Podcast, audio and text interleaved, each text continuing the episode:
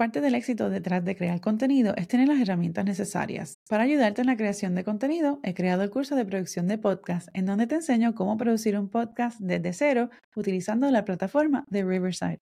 Aprende cómo desarrollar el concepto de tu podcast, cómo grabar y editar dentro de la plataforma para así publicar tu podcast y reutilizar el contenido para promover tus episodios en las redes sociales.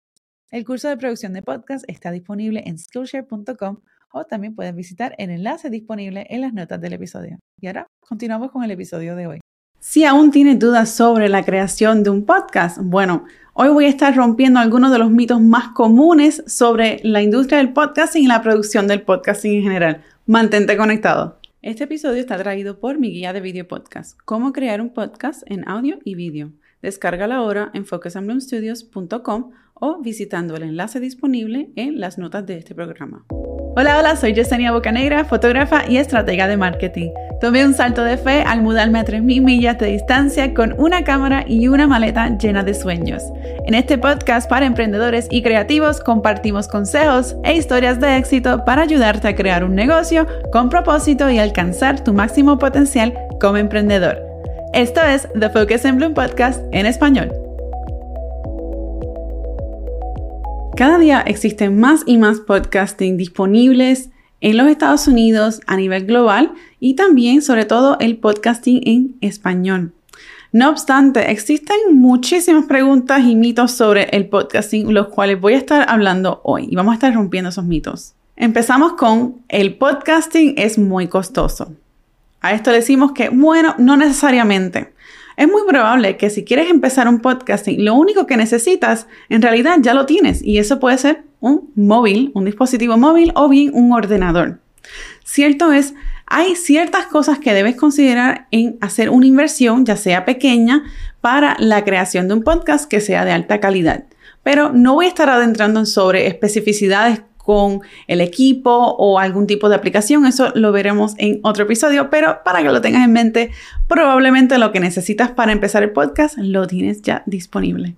Lo próximo, hacer un podcast toma mucho tiempo. Te comento que el podcasting puede reemplazar otras formas de marketing de contenido que quizás te tome más tiempo en producir como lo es un vídeo o un blog. Algunas de las formas en que puedes simplificar la producción de podcasting que no ocupe tanto de tu tiempo es grabando episodios más cortos, contratar a otra persona para que te edite el podcast, eso es lo que yo hago, producir episodios bimensuales en lugar de semanales y en fin, empieza poco a poco hasta que crees un workflow, un flujo de trabajo que sea más bien de tu estilo y que resuene contigo, con tu estilo de vida, con las metas que tienes para tu empresa, para tu marca. Si crear un podcasting toma tiempo, de la misma forma que crear una empresa, un negocio, toma tiempo. O sea que esto no es así y ya. El punto es cómo maximizar el tiempo que tienes disponible para maximizar el tipo de contenido y lo que sea que vayas a estar haciendo para tu negocio. El próximo mito. Los podcasts tienen un problema de descubrimiento. Bueno, lo cierto es que en cierta forma sí, pero compañías como Spotify están creando más y más actualizaciones en sus respectivas plataformas para incrementar esa audiencia. Y algo bien importante y bien curioso es que a pesar de que el director de podcasting de YouTube, que es el segundo motor de búsqueda más grande, no ha realizado un anuncio oficial, pero sí existen planes de integrar programación de podcasting a la plataforma de tal forma que facilite el descubrimiento, así como el acceso a métricas más detalladas. Si te interesa conocer un poco más sobre este, este nuevo cambio con YouTube, voy a estar incluyendo el enlace al artículo de Podnews que salió en marzo del 2022. Lo próximo es mercadear un podcast es muy complejo y toma mucho tiempo. Existen muchísimas herramientas y aplicaciones para facilitar el marketing de un podcast. El truco está en saber maximizarlas para ahorrarte el tiempo y facilitarte la reutilización y el reciclaje del contenido. Un podcast básicamente es un contenido grande, un pedazo de contenido grande que puede ser, lo puedes conocer como evergreen, Básicamente es un contenido que, que, puede vivir por un tiempo bastante largo, por lo que debido al tipo de contenido que es, puedes extraer muchísima información de ella y así poderla reutilizar, reciclar en las distintas plataformas que seas que utilices, redes sociales, así como en un email. Nuevamente, todo toma tiempo, sí, pero es como maximizar lo que ya tienes disponible, las herramientas que ya existen para que entonces esta experiencia, esta jornada de, correr un negocio sea más agradable, más productiva y te sientas, te continúes sintiendo motivado para seguir creciendo tu empresa y llevarla al próximo nivel. Lo próximo es, necesitas equipo sofisticado y un espacio de grabación especial y super high tech para iniciar un podcast. Para nada. No necesitas ser un gurú tecnológico y si prefieres utilizar tu ordenador lo puedes hacer. Existen muchísimos micrófonos económicos por menos de 50 dólares. Bueno, en cuanto al espacio, yo he grabado mi podcast en distintas áreas de la casa, en mi cuarto, en el closet. Tengo clientas que lo han grabado hasta en su carro, así que no hay excusa en ese nivel, no hay excusa. Lo puedes grabar básicamente en cualquier lugar donde tenga cierto tipo de silencio para que entonces ese, esos ruidos no, sean no distraigan del mensaje que quieres grabar o del mensaje que quieras comunicar. En mi guía de video podcasting tengo disponible un listado de equipos y aplicaciones que utilizo para la producción de mi video podcasting, las cuales comparto contigo de manera gratuita. Las puedes conseguir visitando focusandbloomstudios.com o bien accesándolas a través del enlace disponible en las notas de este episodio. Lo próximo es, no necesito editar mi podcast porque tiene que escucharse bien de una sentada. Les digo que yo soy la primera que hago 20.000 500 errores cuando estoy grabando. Lo siento muchísimo por mis editores, pero básicamente sí, aunque yo me conozco el, material como quiera, hago errores. El punto es que una buena edición en el podcast va a resultar en una mejor experiencia y de mejor calidad para tu, el, para el escucha, para tu audiencia.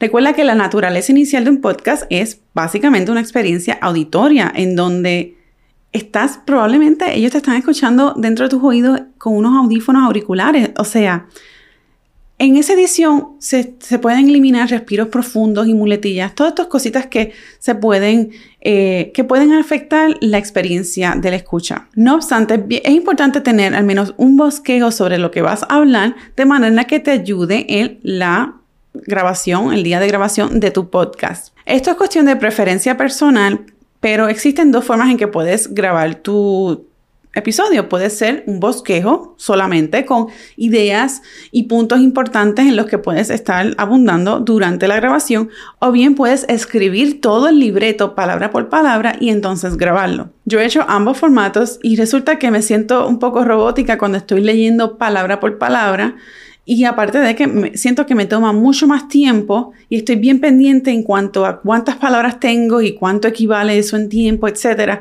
Por lo que yo prefiero crear un listado, un bosquejo con los puntos más importantes y entonces ese mismo contenido utilizarlo en el blog para propósitos de SEO. Recuerda que dije que como de que marcadear tu podcast toma tiempo y mencioné de que es importante saber las herramientas que tienes disponibles y cómo utilizarlas para maximizarlas. Eso es uno de los ejemplos, reciclar el contenido. Pero no voy a hablar de eso ahora, un tip adicional. Lo próximo, Necesito miles de seguidores para que mi podcast tenga downloads y generar ingresos. Lo cierto es que un podcast puede tener múltiples usos. Mi podcast en inglés no tiene mucha audiencia, sin embargo lo he podido monetizar básicamente desde un principio, ya que lo he tratado como parte de una estrategia de marketing digital para mi negocio, en donde me ha permitido, incluso durante la pandemia, generar ingresos al ser contratada por servicios de coaching, de mercadeo y creación de, contenido. Y si decides hacer un podcast en donde tienes invitados, esto te va a incrementar las opciones o la posibilidad de hacer networking, conocer otro tipo de creadores en áreas en donde no seas un experto, por lo que le estás dando más valor a el contenido que estás ofreciéndole a tu audiencia y de igual forma existe el mercadeo cruzado, por lo que vas entonces a exponer tu contenido a la audiencia de ese invitado. Un podcast puede ayudarte a establecerte como un líder en tu industria y va a ayudar a fomentar ese factor del gustar, crecer y confiar que es básicamente lo que necesitamos para poder crecer esa marca y generar ingresos, generar, aumentar nuestra audiencia, generar ingresos y crecer el negocio. Hay muchísimos mitos sobre el podcasting. De igual forma, hay muchas razones por las cuales te convendría crear un podcast para tu empresa más allá del hecho de que los podcasts están en auge y que existen más y más podcasts en español. Pero recuerda que al momento de tomar esa decisión, nunca olvides, ten presente siempre quién es tu audiencia y por qué sirves a esa audiencia. Y si ya tomaste la decisión de crear un podcast y no lo has hecho todavía, te invito a que descargues mi guía de video podcast, cómo hacer un podcast en audio y vídeo que está disponible en focusandbloomstudios.com o también las puedes accesar en el enlace disponible en las notas de este programa. Hasta la próxima. Gracias por sintonizar otro episodio de The Focus and Bloom Podcast. No olvides dejarnos una reseña en iTunes y calificarnos en Spotify para así seguir creando contenido como este y visita las notas del programa para cualquier enlace relacionado mencionado en este episodio.